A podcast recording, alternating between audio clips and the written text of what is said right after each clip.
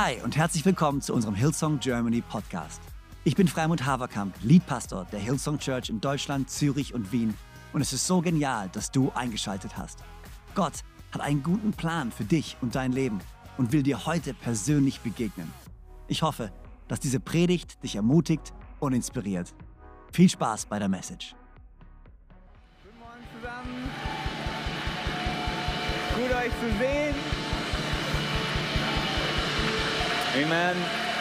Erstens zusammen beten und dann starten wir durch. Jesus, wir danken dir, dass wir in deinem Haus sind. Egal, ob wir zu Hause sind oder hier an diesem Ort. Danke, dass du präsent bist. Jesus, wir danken dir für die nächsten Minuten. Danke, dass du sie benutzen möchtest, um jedem Einzelnen zu begegnen. Du kennst jede Situation, du kennst jede Frage, Gott, du kennst jeden Traum. Und wir danken dir, dass du reinsprechen wirst. Danke, dass wir rausgehen aus dem Gottesdienst mit einer frischen Begegnung von dir, Gott. Mit einer frischen Ermutigung, mit einem neuen Verständnis deiner Liebe und Gnade. Wir danken dir, dass in deiner Gegenwart Freude ist, Gott. Und dass wir in deiner Gegenwart einen Zugang haben zu einer Quelle von Freude, von Liebe, von Annahme, von Geborgenheit und Schutz. Und darüber freuen wir darauf, dir zu begegnen. In deinem Namen. Amen. Du darfst dich setzen. Amen. Danke an das Team. So gut. Hey, Elias hat gesagt, eine Woche bis zum ersten Advent. Irgendjemand, der schon Lichterketten aufgebaut hat?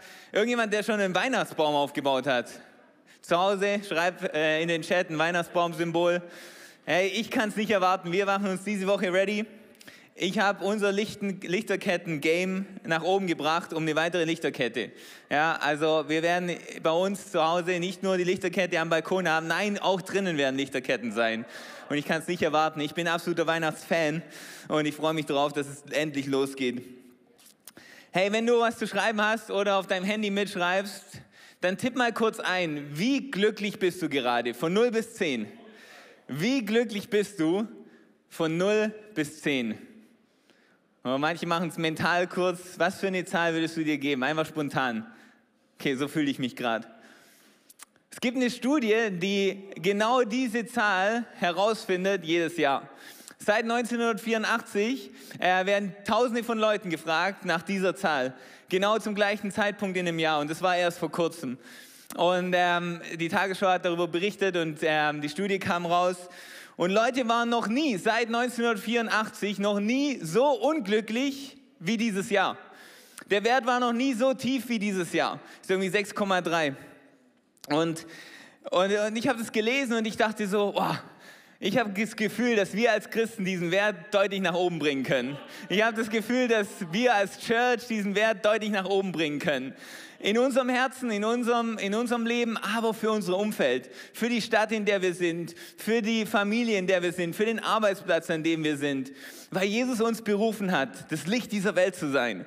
Und ich glaube, es war nie wichtiger als jetzt, um diese Hoffnung zu bringen.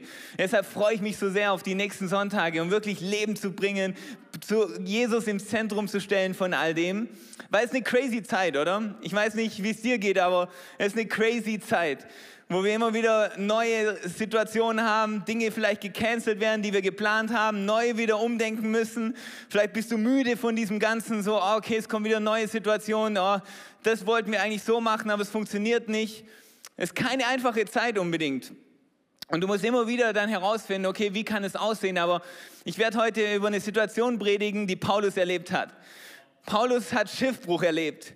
Und ich schaue mich ihn an und schaue, wie er das Ganze durchlebt und wie er reagiert auf Situationen. Und ich denke so, okay, Paulus, was wusstest du?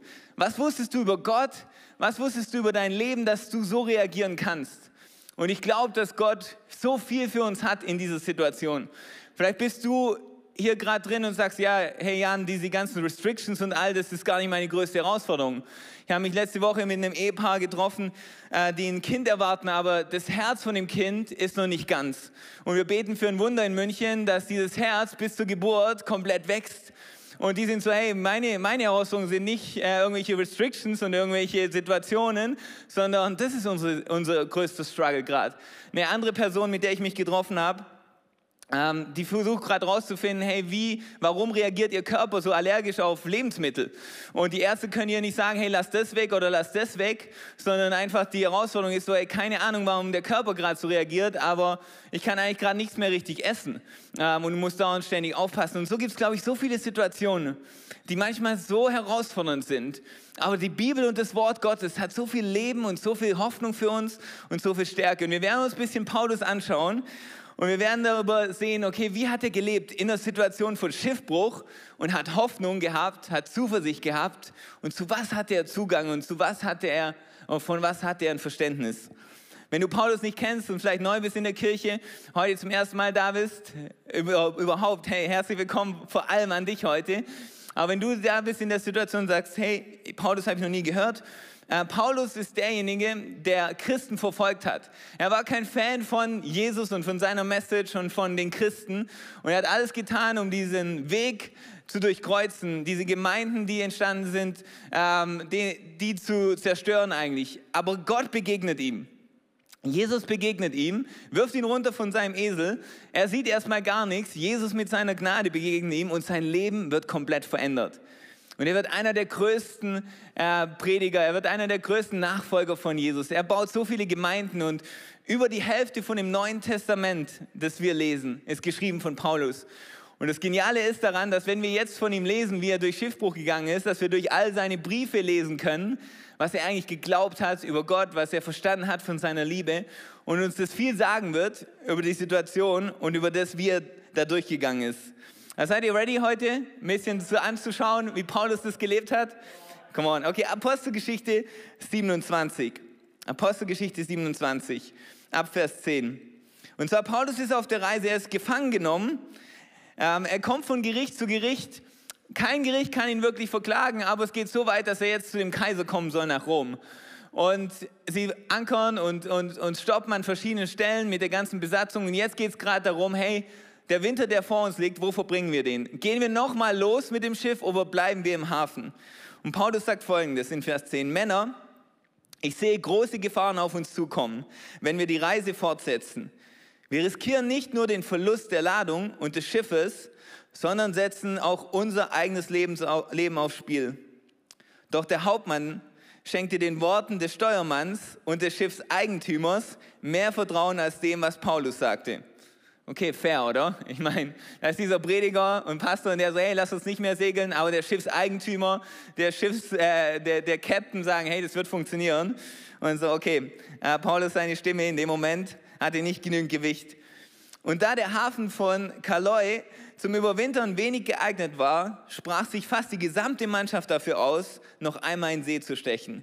Man wollte versuchen, bis nach Phoenix zu kommen, einem ebenfalls auf Kreta gelegenen Hafen, der nun nach Südwesten und Süd Südwesten und Nordwesten hin offen ist und daher besseren Schutz bietet. Dort wollte man den Winter überbleiben. Und du hörst es vielleicht jetzt und sagst, hey, warum stoppen wir jetzt schon, weil da ist noch nicht viel Lebensveränderndes drin. Aber ich bin hängen geblieben an dem Fakt, dass Paulus, nachdem er all das von Jesus erfahren hat, diese große Berufung auf seinem Leben hat, man, er ist in einer Situation, wo er gefangen ist. Ich meine, ich würde durchdrehen, wenn ich Paulus wäre. Mein Leben wurde verändert, weil ich eine, eine, eine, Begegnung mit Jesus hatte, das alles in meinem Leben verändert hat. Jetzt eigentlich so leidenschaftlich dafür bin, dieses Evangelium zu predigen, den Gemeinden zu helfen. Und er ist gefangen. Er entscheidet nicht, wo er hingeht selber. Er entscheidet nicht, was er machen darf selber. Er hat sogar das Gefühl, die Leute, die über sein Leben gerade entscheiden, treffen gerade keine guten Entscheidungen. Er sagt, lasst uns hier bleiben, wir riskieren unser Leben. Und er ist in der Gefangenen. Wie schwer muss das gewesen sein, wenn du das Gefühl hast, man, ich kann die Welt verändern, ich habe aber nur eine gewisse Zeit von Jahren in meinem Leben und die verbringe ich jetzt auf Gefangenschaft, wo jemand anderes darüber entscheidet. Und vielleicht hast du dich gerade so, so in einer Situation und hast das Gefühl, mir geht es so, irgendwie bin ich gerade nicht in Kontrolle. Irgendwie habe ich das Gefühl, ich lebe nicht gerade in Freiheit. Irgendwie habe ich das Gefühl, vielleicht sogar andere entscheiden gerade über das, wie mein Leben läuft. Aber Paulus, wenn du ihn nachher hörst und wenn du hörst, wie er redet, macht nicht den Eindruck, dass sein Leben dadurch klein ist. Macht nicht den Eindruck, dass seine Berufung dadurch kleiner wird. Weil Paulus irgendwie verstanden hat, und das hatte ich mir aufgeschrieben, er wusste, dass sein Leben niemals in irgendeiner Hand liegt, außer der Hand Gottes. Er wusste, dass selbst wenn ich jetzt in Gefangenschaft bin von Menschen, dass mein Leben immer in der Hand Gottes ist. Er wusste, dass Gott in einer Sekunde alles verändern kann. Er wusste, dass Gott in einer Sekunde die Fesseln lösen kann und ihn rausbringen kann aus der Situation. Das heißt, er wusste, dass wenn es jetzt so ist, dass er am Ende trotzdem nicht in der Hand ist von Menschen, dass sein Leben trotzdem nicht in der Hand ist von jemand anderem außer Gott allein. Und das hat ihm eine Sicherheit gegeben, das hat ihm eine Zuversicht gegeben, das hat ihm ermöglicht, Dinge zu sehen, die vielleicht andere in seiner Situation nicht gesehen hätten. Und das inspiriert mich so an ihm. Und in einem seiner Briefe schreibt er darüber und sagt, hey, diese Gefangenschaft, die wird eine Ermutigung für andere Christen, noch mutiger das Evangelium zu predigen. Und ich denke so, hey, wie denkst du über dein Leben? Und es fordert mich aber auch gleichzeitig heraus, so, hey, wie mache ich Pläne in meinem Leben? Wie plane ich? Plane ich alles alleine oder habe ich immer noch das Verständnis, dass Gott am Ende, er plant mein Leben, dass Gott in Kontrolle ist? In einem, anderen, in einem anderen Brief schreibt er darüber und sagt, hey, wir machen so viele Pläne und sagen, ja, nächstes Jahr werde ich das tun und da werde ich das tun und da werde ich das tun. Und er sagt, hey, lass uns mal hingehen und sagen, hey, wenn ich noch lebe, und Gott möchte, dann werde ich Folgendes tun. Und ich finde es so eine gesunde Perspektive. Wir sollen planen, wir sollen vorausschauen, aber immer noch zu wissen, dass Gott in Kontrolle ist. Dass er in Kontrolle ist und dass er unser Leben leitet und führt. Und das gibt eine Freiheit. Das macht nicht dein Leben eng, sondern es gibt dir eine Freiheit zu wissen, hey, Gott ist in Kontrolle. Und Paulus hat es gelebt. Er hat es gelebt eins zu eins. Und dann Vers 13 geht es weiter. Und es passiert genau das, was er befürchtet hat. Als nun ein leichter Südwind einsetzte, sahen sich die Seeleute in ihrem Vorhaben bestätigt. Sie lichteten die Anker und fuhren so dicht wie möglich an der Küste Kretas entlang. Doch es dauerte nicht lange. Da brach von den Bergen der Insel her ein orkanartiger Sturm über uns herein, der gefürchtete Nordost. Das Schiff wurde mitgerissen und alle Versuche, es zu drehen und gegen den Wind zu segeln, waren vergeblich. Wir mussten das Schiff dem Sturm preisgeben und es treiben lassen. Als wir dann eine Zeit lang im Schutz einer kleinen Insel namens Kauda dahintrieben, gelang es uns, wenn auch nur mit größter Mühe, das Beiboot unter Kontrolle zu bringen und an Deck zu holen. Außerdem trafen die Seeleute verschiedene Schutzvorkehrungen. Sie spannten Taue um den Schiffsrumpf, um ihn vor dem Auseinanderbrechen zu bewahren. Und weil sie fürchteten, in der großen Syrte in ihre Sandbänke zu, verschlagen zu werden, brachten sie die Treibanker, warfen sie Treibanker aus und verlangsamten dadurch das Abdriften. Weil uns der Sturm weiterhin mit unverminderter Gewalt zusetzte, warfen die Seeleute am nächsten Tag einen Teil der Ladung übers Bord. Und wieder einen Tag später beförderten sie sogar Teile der Schiffsausrüstung eigenhändig ins Meer. Tagelang waren weder Sonne noch Sterne zu sehen, sodass keinerlei Orientierung möglich war. Und das Unwetter tobte so heftig, dass wir zuletzt jede Hoffnung auf Rettung aufgaben. Es war kein kleiner Sturm, in dem wir sind. Dieses Schiff wurde gebaut für Stürme.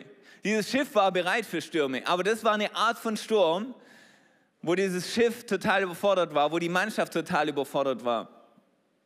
Und sie hatten keine Orientierung mehr. Sie konnten weder die, den Mond, die Sterne sehen, sie hatten keine Navigation. Vielleicht ist auch das, was, was sich gerade irgendwie für dich greifbar anfühlt. So, hey, wie geht's weiter? Was ist die Perspektive? Wann ändern sich Sachen wieder? Und wenn du vielleicht das Gefühl hast, so, hey, okay, ich kann gar nicht navigieren, ich sehe gerade nicht, wie es wirklich weitergeht. Und dann machen wir Menschen oft diese drei Dinge, die diese Mannschaft tut in der Situation.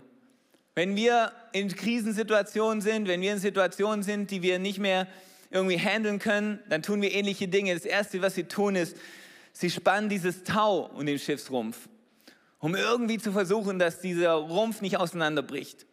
Wenn Dinge in unserem Leben drohen auseinanderzubrechen, dann versuchen wir das einzukreisen, das Problem. Wir versuchen das einzuklemmen und, und unser ganzer Fokus ist auf dieser einen Sache in unserem Leben. Die eine Sache, die jetzt nicht kaputt gehen darf, die eine Sache, die jetzt nicht zerbrechen darf. Aber wo wir aufpassen müssen, ist, dass wir uns nicht so sehr eingrenzen auf diese eine Sache. Dieses Tau nicht so eng schnüren um nur diese eine Sache in unserem Leben.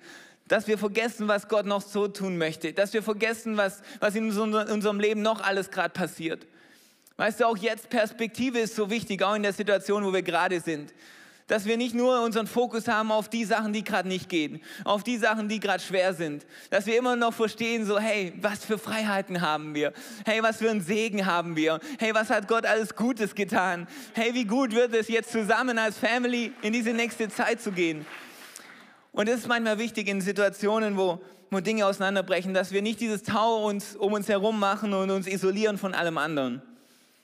Das andere ist, wir werfen Anker aus. Wir werfen Anker aus, die uns Halt geben sollten.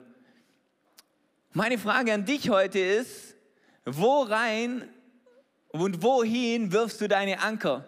In Situationen, wo Dinge schwer sind. Ich habe in den letzten Monaten und im letzten Jahr so komische Anker gesehen, die Leute werfen. In irgendwelche Dinge hinein, wo ich denke, das gibt dir keinen Halt in der Situation. Das gibt dir nicht diese, diese, diese, diese Sicherheit, die du gerade suchst. Und manchmal eben grenzen wir uns von Dingen ab, die uns eigentlich genau Halt geben würden. Manchmal nehmen wir Dinge raus aus unserem Leben, die eigentlich genau in der Phase uns den Halt geben würden, den wir gerade brauchen. Und meine Frage ist, wohin wirfst du deinen Anker? In Zeiten, die schwierig sind. Und sind es die Dinge, die dir wirklich Halt geben? Was Paulus wusste, ist, dass er einen Anker hat. Was Paulus wusste, ist, dass er einen Anker hat, der fest ist, der ihn hält, der ihn trägt. Hebräer 6 spricht er darüber, über seinen Anker, den er hat.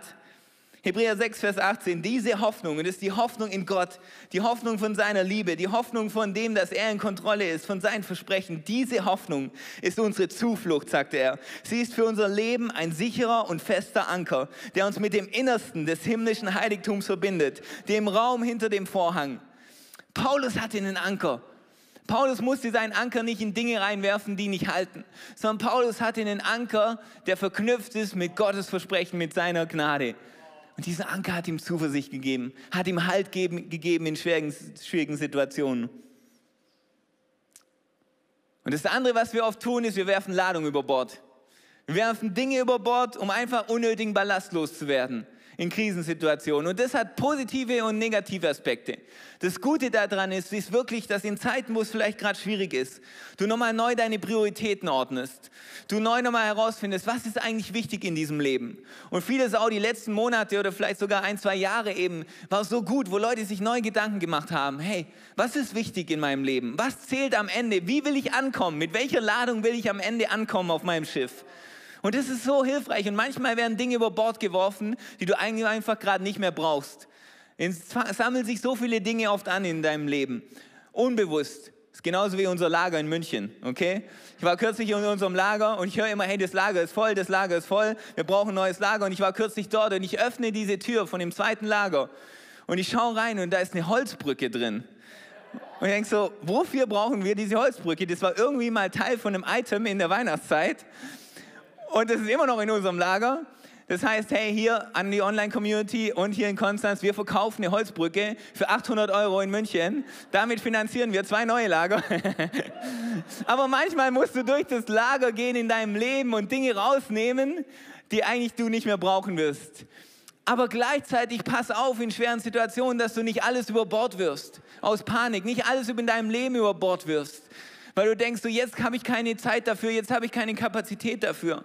Manchmal werfen Dinge, Leute Dinge über Bord, eben die ihnen genau in der Zeit Kraft geben würden. Ja, ich habe jetzt keine Zeit für meine Kleingruppe. Ich muss schauen, dass wir jetzt durch diese Krise durchkommen. Ich habe keine Zeit sonntags in die Kirche zu kommen. Ich habe keine Zeit für diese Beziehungen. Aber es sind vielleicht genau diese Dinge, die dir gerade Kraft geben.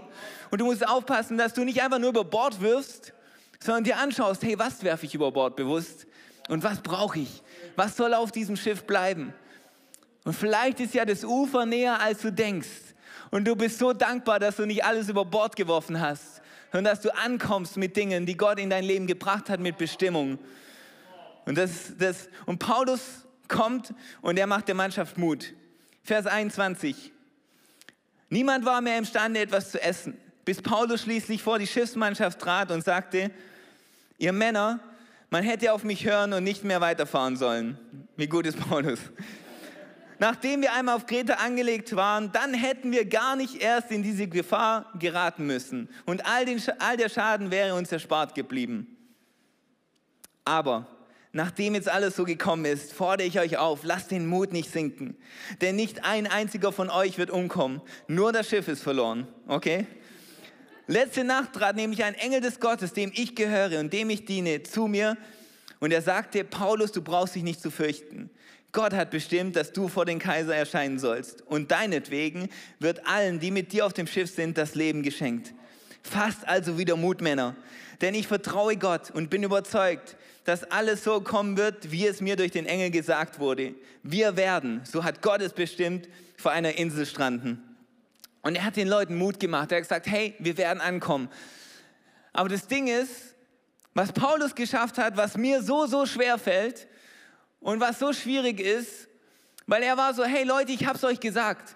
Er hat gesagt, hey, ich habe euch ja gewarnt. Ich habe gesagt, es wird passieren, es wird nicht gut werden. Und es ist eine Sache, von Dingen weiterzugehen, für die niemand was kann. Aber es ist eine ganz andere Sache, von Dingen weiterzugehen, wo du das Gefühl hattest, hey, da hat jemand anders einen Fehler gemacht oder da habe ich selber einen Fehler gemacht. Ich hätte gar nicht hier sein müssen. Und davon weiterzugehen ist so viel schwerer, als von Dingen weiterzugehen, wo niemand was dafür kann. Aber von einer Situation weiterzugehen, wo du denkst, so man, wenn ich nur länger gewartet hätte, hey, wenn ich ein bisschen geduldiger gewesen wäre, Hey, wenn ich da mehr Weisheit geholt hätte. Hey, wenn da jemand mich mal gefragt hätte. Hey, wenn ich da eine Konvo haben hätte können. Hey, wenn, wenn da jemand Rücksicht genommen hätte auf die Situation, dann hätten wir gar nicht hier sein müssen. Davon weiterzugehen, ist es so viel schwerer. Und wir bleiben oft dann stecken und, bleiben, und werden bitter in der Situation. Paulus hätte so bitter werden können in der Situation. Sagen können, man, wenn ich es euch nicht gesagt hätte, okay. Wenn wir nicht darüber geredet hätten, okay. Aber man, ich habe es euch gesagt und jetzt sind wir genau dort, wo ich gesagt habe, wir werden enden. Und wir sind da, dass wir in dieser schweren Situation sind, in, diesem, in dieser Situation, wo dieses Schiff zerbrechen wird, wo wir sind eigentlich auf dem Weg nach Rom, aber wir stranden auf irgendeiner Insel. Und er hätte so bitter werden können, so frustriert werden können in dieser Situation. Aber Paulus schafft es von einem Satz auf den anderen. Sagt, hey, es hätte nicht so kommen müssen. Aber Vers 22 sagt er, aber nachdem jetzt alles so gekommen ist, fast neuen Mut. Und das ist so schwer. Es fällt mir so schwer, diesen Schritt zu machen. Und Paulus war gut da drin. Sagen so, hey, es hätte nicht so kommen müssen, aber jetzt ist es so. Und jetzt fast neuen Mut. Weißt du warum? Warum er das konnte?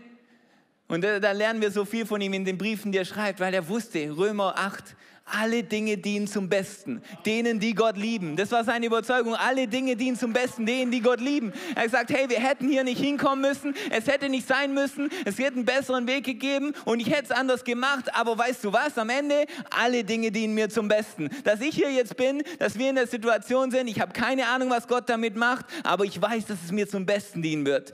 Er hat etwas anderes gewusst. Er wusste, nichts wird mich trennen von der Liebe Gottes. Weder Hohes, noch Tiefes, noch Engel, noch Dämonen, nichts wird mich trennen von der Liebe Gottes, die in Christus ist und die mir geschenkt ist in Jesus. Wisst ihr, egal wie dieser Weg ist, egal was andere entscheiden, egal wo ich lande, Gott ist mit mir. Und solange Gott mit mir ist, wird mein Weg gut sein. Er hat es geschafft, diesen Weg anzunehmen. Er hat es geschafft, diese Journey zu gehen und sagen, okay, jetzt sind wir dort. Es hätte nicht so sein müssen. Und wenn, wenn andere anders entschieden hätten, wenn ich anders entschieden hätte, wenn ich nicht den Fehler gemacht hätte, dann wären wir gar nicht hier. Und ich will dich ermutigen, wenn du das Gefühl hast, du bist in der Situation, man, wenn andere mal anders entscheiden würden. Hey, wenn, wenn, und wer immer es ist, wenn es die Politik ist, wenn es Freunde von dir sind, wenn es dein Arbeitgeber ist, keine Ahnung, was es gerade bei dir ist. Aber hinzugehen und sagen, ja, Vielleicht wäre es besser gewesen. Aber jetzt, wo wir hier sind, lass den Mut nicht sinken. Weil das ändert nichts daran, dass Gott gute Pläne hat. Das wird meinen Weg nicht kleiner machen. Das wird mein Leben nicht kleiner machen, weil Gott ist mit mir. Und alle Dinge dienen zum Besten denen, die Gott lieben. Es war eine Überzeugung von ihm. Paulus hatte nicht positives Denken. Er hatte eine göttliche Hoffnung. Das ist ein Riesenunterschied. Weißt, manchmal sagen Leute, hey, oh cool, ey, durch die Kirche, das ist so eine positive Perspektive. Sagen, nee, nee, das ist was anderes. Ich habe eine göttliche Hoffnung. Weißt du, was positives Denken sagt? Positives Denken sagt, hey, der Sturm ist gar nicht so schlimm, wie er aussieht. Ihr habt das Gefühl, der ist richtig schlimm, der ist nicht so schlimm. Hey, das Schiff ist so viel stärker, als du denkst. Ja, du denkst, es bricht gleich auseinander. Nee, nee, das ist viel stärker, als du denkst. Hey, positives Denken ist wahrscheinlich, stoppt der Sturm gleich. Ja? Warte noch ein paar Minuten, dann stoppt der Sturm. Aber Paulus hat nichts von dem gesagt. Er war nicht so, hey Leute, ist gar nicht so schlimm. Er hat gesagt, hey, ich habe eine göttliche Hoffnung. Gott sagt uns, wir werden leben. Gott sagt mir, dass wir Hoffnung haben können. Gott hat mich ermutigt. Nicht irgendein positives Denken gibt mir gerade Kraft, sondern ich habe eine Offenbarung bekommen, dass Gott mit uns ist, dass er bei uns ist und dass er uns durchleiten wird. Heißt, du hast so viel mehr, du hast Zugang zu einer göttlichen Hoffnung. Weißt du, was eine der besten Theologien gerade ist, mit denen ich mich beschäftige? Das Kids-Album von Hillsong Church. Unser Sohn Aiden, der liebt dieses Kids-Album. Und man, ey, die Theologie ist Wahnsinn, ja? Die Theologie ist so, so gut. Und ich denke mir, hey, wenn ich die Theologie von dem Kids-Album wirklich verinnerliche, dann warte noch mit den anderen Büchern, die ich noch lesen kann. Dann warte noch mit all den Kommentaren, die ich lesen könnte. Weil einer dieser Verse in dem Song sagt folgendes, wenn die Erde bebt und nichts mehr steht, bist du mein Gott, mein starker Fels. Und, und, und ich denke so, hey, was für eine starke Theologie. Wenn ich das wirklich glaube, wenn ich das wirklich weiß, dann werde ich durch Stürme durchgehen. Und ich denke so, okay, Aiden, unser Sohn, okay, hör dir das Kids-Album an, okay? Bleib bei dem Kids-Album, okay? Das ist eine gute Theologie. Und wenn du das weißt in deinem Leben, dass Gott an deiner Seite bleiben wird, dass er das Fundament ist, dass auch wenn Stürme da sind, er dich durchtragen wird, man, du wirst gut durch dieses Leben navigieren. Du wirst dein Schiff dieses Lebens gut navigieren, weil Gott wirklich mit dir ist. Er wusste, dass er Zugang zu göttlicher Hoffnung hat. Und was er auch wusste, ist, dass es in seiner Berufung nicht nur um ihn geht. Weißt du, dieser, Gott sagt zu ihm, hey, wegen dir werden alle anderen hier gerettet. Weißt du, es gibt, einen, und sie, es gibt einen großen Unterschied zwischen Jona, der auch auf einem Schiff war, das auch in einem Sturm war, und Paulus, der auf dem Schiff ist. Paulus, da wird die ganze Mannschaft gerettet. Jona, da war die ganze Mannschaft in Gefahr wegen Jona, weil er auf dieses Schiff geklettert ist. Gott hat zu Jona gesprochen, hey, das sollst du tun. Jona ist geflüchtet auf das Schiff. Das Schiff war in einem Sturm, sodass die Mannschaft Jona über Bord werfen musste, damit das Schiff wieder in Ordnung ist. Bei Paulus ist es andersrum. Was ist der große Unterschied zwischen Jona und Paulus? Paulus ist in seiner Berufung geblieben. Paulus ist in dem Willen Gottes geblieben. Und er wusste, da geht es nicht nur um mein Leben hier. Es geht nicht darum, dass ich mein Leben hier rette. Es geht darum, dass ich bleibe treu dem, was Gott auf mein Leben gelegt hat, weil andere davon profitieren werden. Hey, in schweren Zeiten, werf nicht deine Berufung über Bord. In schweren Zeiten, wenn Dinge in deinem Leben gerade am Zerbrechen sind, habe ich das Gefühl, hey, okay, ich kann keinen Unterschied mehr machen. Hey, Gott will mein Leben wahrscheinlich doch nicht benutzen. Hey, okay, anscheinend habe ich doch nicht Hoffnung zu bringen, weil mein Leben zerbricht gerade. Aber Gott sagt zu dir, nee, nee, nee, du bist vielleicht auf einem zerbrechenden Schiff, aber bleib in meinem Willen, bleib in meiner Berufung, weil andere werden gerettet werden wegen dir. Andere werden, anderen wird geholfen werden wegen dir. Wenn du einfach bleibst und wenn du mir vertraust, dann wirst du sehen, wie das das Leben anderer verändert. Dein zerbrochenes Schiff, das wird ein Segen werden für andere. Deine Situation, dein, dein Leben, das wird eine Message sein für andere. Und wenn du, solange du bleibst, wirst du sehen, wie andere gerettet werden und im Himmel wirst du Stories hören, wie Leute verändert wurden durch dein Leben, wie Leute verändert wurden durch das, was du gebracht hast. Und die Mannschaft kommt dann ins Land und wir haben gar nicht Zeit noch über alles, alles Mögliche darin zu reden. Ich will dich ermutigen, lese die Bibelstellen nochmal selber durch. Aber die Mannschaft kommt an, das, an, das, an, die, an den Sturm und an die, an die Sandbank und das Schiff zerbricht und zerbricht immer mehr und Paulus weiß aber, es dauert noch ein bisschen, bis sie wirklich ankommen. Und Paulus macht was Interessantes. Er sagt, hey Leute, kommen mal alle zusammen. Er sagt, kommt alle zusammen, wir müssen jetzt was essen. Ich sehe euch an und ihr esst schon tagelang nichts. Lasst uns jetzt zusammengehen und was essen. Ich lese euch kurz vor, noch bevor es hell wurde. Vers 33 wandte sich Paulus an alle, die auf dem Schiff waren und bat sie eindringlich etwas zu essen. Heute ist schon der 14. Tag, sagte er, den ihr in Anspannung und Ungewissheit zubringt. Und während der ganzen Zeit habt ihr keine richtige Mahlzeit zu euch genommen. Deshalb fordere ich euch jetzt dringend auf, etwas zu essen. Ihr müsst euch stärken, wenn ihr gerettet werden wollt. Ich versichere euch, dass keiner von euch auch nur ein Haar von seinem Kopf verlieren wird. Mit diesen Worten nahm er ein Brot, dankte Gott Kennen wir es irgendwo her? Brach es in Stücke und begann zu essen. Da, kam, da bekamen alle neuen Mut und fingen ebenfalls an zu essen. Weißt du, was eines der kraftvollsten Dinge, die du tun kannst, die nächsten Wochen, die nächsten Tage oder in Situationen, wo du in Krisen bist, ist, nimm dir Momente zum Feiern. Weißt du, was eines der größten Glaubensstatements ist? In der größten Krise und in, größten, in der schweren Situation? Hey, heute genießen wir einen Abend zusammen, weil Gott in Kontrolle ist und vielleicht deine Stimme sagt, nee, du musst das Problem jetzt lösen. Hey, du musst nochmal mit jemand reden. Hey, du musst nochmal irgendwie versuchen, eine Lösung zu finden. Sag, nee, nee, ich esse jetzt hier. Weil Gott ist in Kontrolle. Hey Leute, heute Abend, komm, wir treffen uns. Wir haben einen guten Abend zusammen. Ein Glaubensstatement. Heute gehe ich ein bisschen früher ins Bett. Und ich weiß, dass Gott arbeiten wird an meinem Business, an meinem Unternehmen, an meiner Family, an Dingen.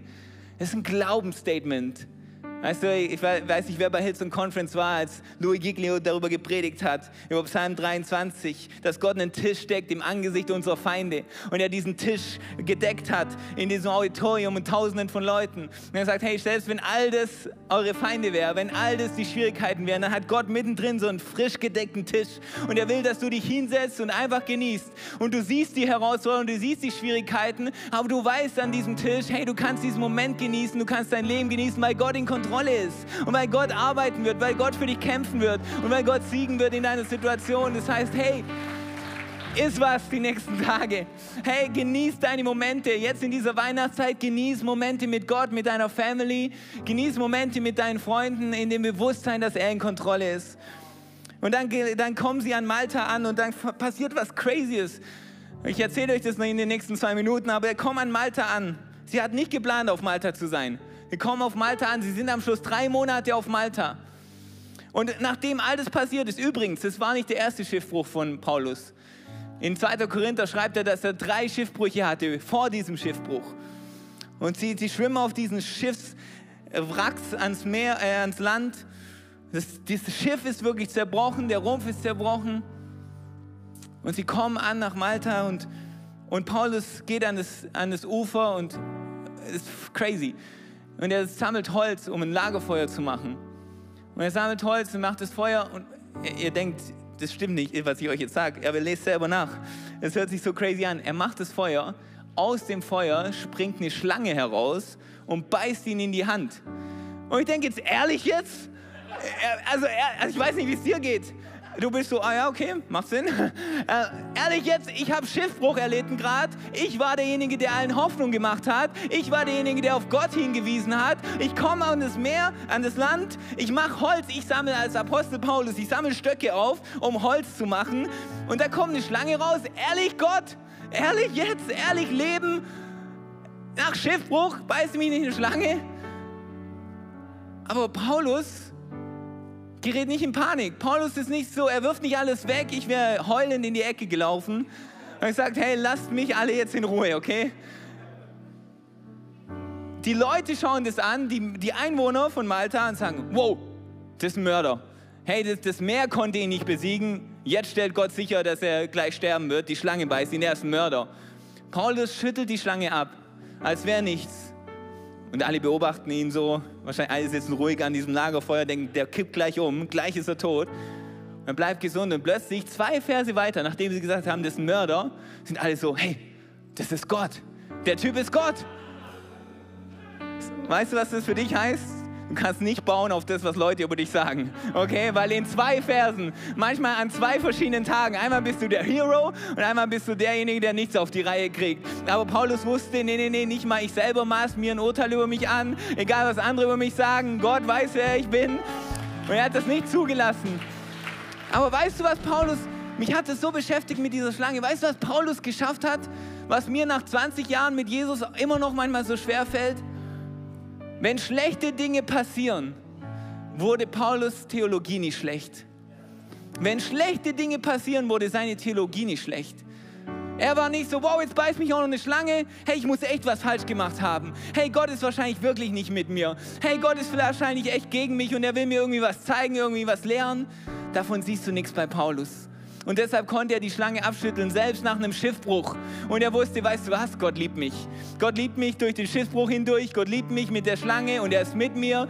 Und hey, das wird mir nichts anhaben, weil in Gott bin ich geschützt. Und er hat seine Gnade auf meinem Leben. Wenn schlechte Dinge passiert sind in seinem Leben, wurde seine Theologie nicht schlecht.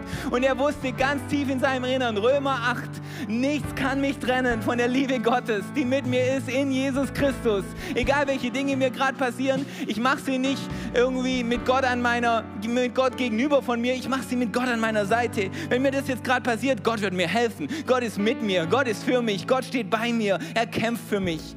Gott, wo er, Paulus wusste das tief in sich. Deshalb konnte er diese Schlange abschütteln, selbst nach einem Schiffbruch.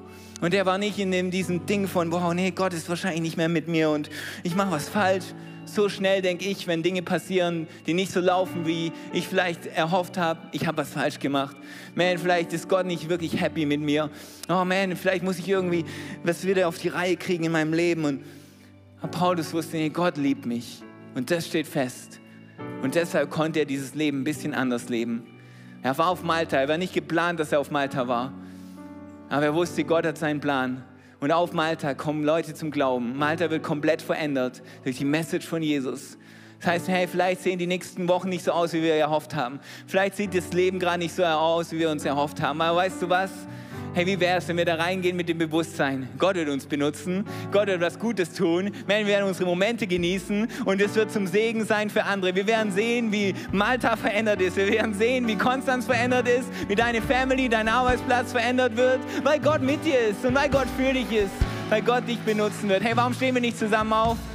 Wenn du willst, gerne auch zu Hause, aber hier im Auditorium.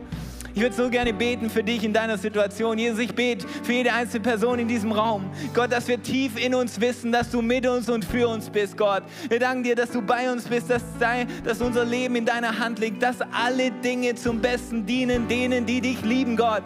Gott, wir danken dir, dass du die nächsten Wochen voller Segen hast. Wir danken dir, dass die nächsten Wochen voller Freude sein werden, dass die nächsten Wochen voller Gnade sein werden und von Überraschungen, die du vorbereitet hast, wo wir einen Unterschied machen werden, Gott. Gott, ich bete für Leute, die gerade an dieser Schwelle stehen von es hätte nicht so weit kommen müssen. Ich bete Gott, dass sie ihren Blick aufrichten können mit einem neuen Mut zu sagen, aber jetzt, da es so weit gekommen ist, lasse ich den Mut nicht sinken, weil Gott ist mit mir. Und er wird mich leiten, er wird mich führen. Gott, Gott, ich bete für jede Person in dem Auditorium und zu Hause, die gerade in so einer Situation steht, dass sie heute Dinge loslassen kann. Und eine neue Freiheit hat nach dem Gottesdienst, eine neue Freiheit hat und sagt, hey, okay, ich nehme diesen Weg an, der vor mir ist, auch wenn Dinge zerbrochen sind, auch wenn Dinge vielleicht anders sind, als ich es erhofft habe, aber ich nehme den Weg an, den du für mich hast, Gott, und ich weiß, dass dein Weg und deine Zukunft voller Hoffnung sein wird, voller Leben sein wird. In deinem Namen, Jesus. Amen. Amen. Hey, wenn du da bist, egal ob zu Hause oder in diesem Raum, und du willst das erleben, was Paulus hatte in seinem Leben. Du willst diese Liebe kennenlernen, die nichts trennen kann. Diese Liebe, die bedingungslos ist. Diese Liebe, die dir erlaubt, in Stürmen deines Lebens zu wissen, dass Gott bei dir ist, dass er mit dir ist und dass er in Kontrolle ist. Wenn du Jesus nicht nur kennenlernen willst, sondern Theorie her und von einem Religionsunterricht oder von irgendwelchen Gottesdiensten, wenn du ihn persönlich kennen möchtest, dann ist es dein Moment. Weil das größte Geschenk, das Gott für dich hat, ist eine Freundschaft mit ihm, eine Beziehung zu ihm. Du bist geschaffen auf dieser Welt, um eine Beziehung zu haben zu ihm. Das ist die erste Bestimmung und in dieser Beziehung wird er dir Liebe geben, wird er dir Vergebung geben, wird er dir ewiges Leben geben, das auf dich wartet. Gott möchte bei dir sein, jeden einzelnen Tag. Er möchte nicht von weit weg dir ein paar Tipps geben, sondern er will bei dir sein. Er will für dich kämpfen in deinen Struggles. Er will für dich eintreten. Er will dir Dinge geben, nach denen du dich sehnst. Das Loch in dir kann von niemandem und nichts gestillt werden, außer von Gott allein. Und wenn du da bist und sagst, ja, das möchte ich.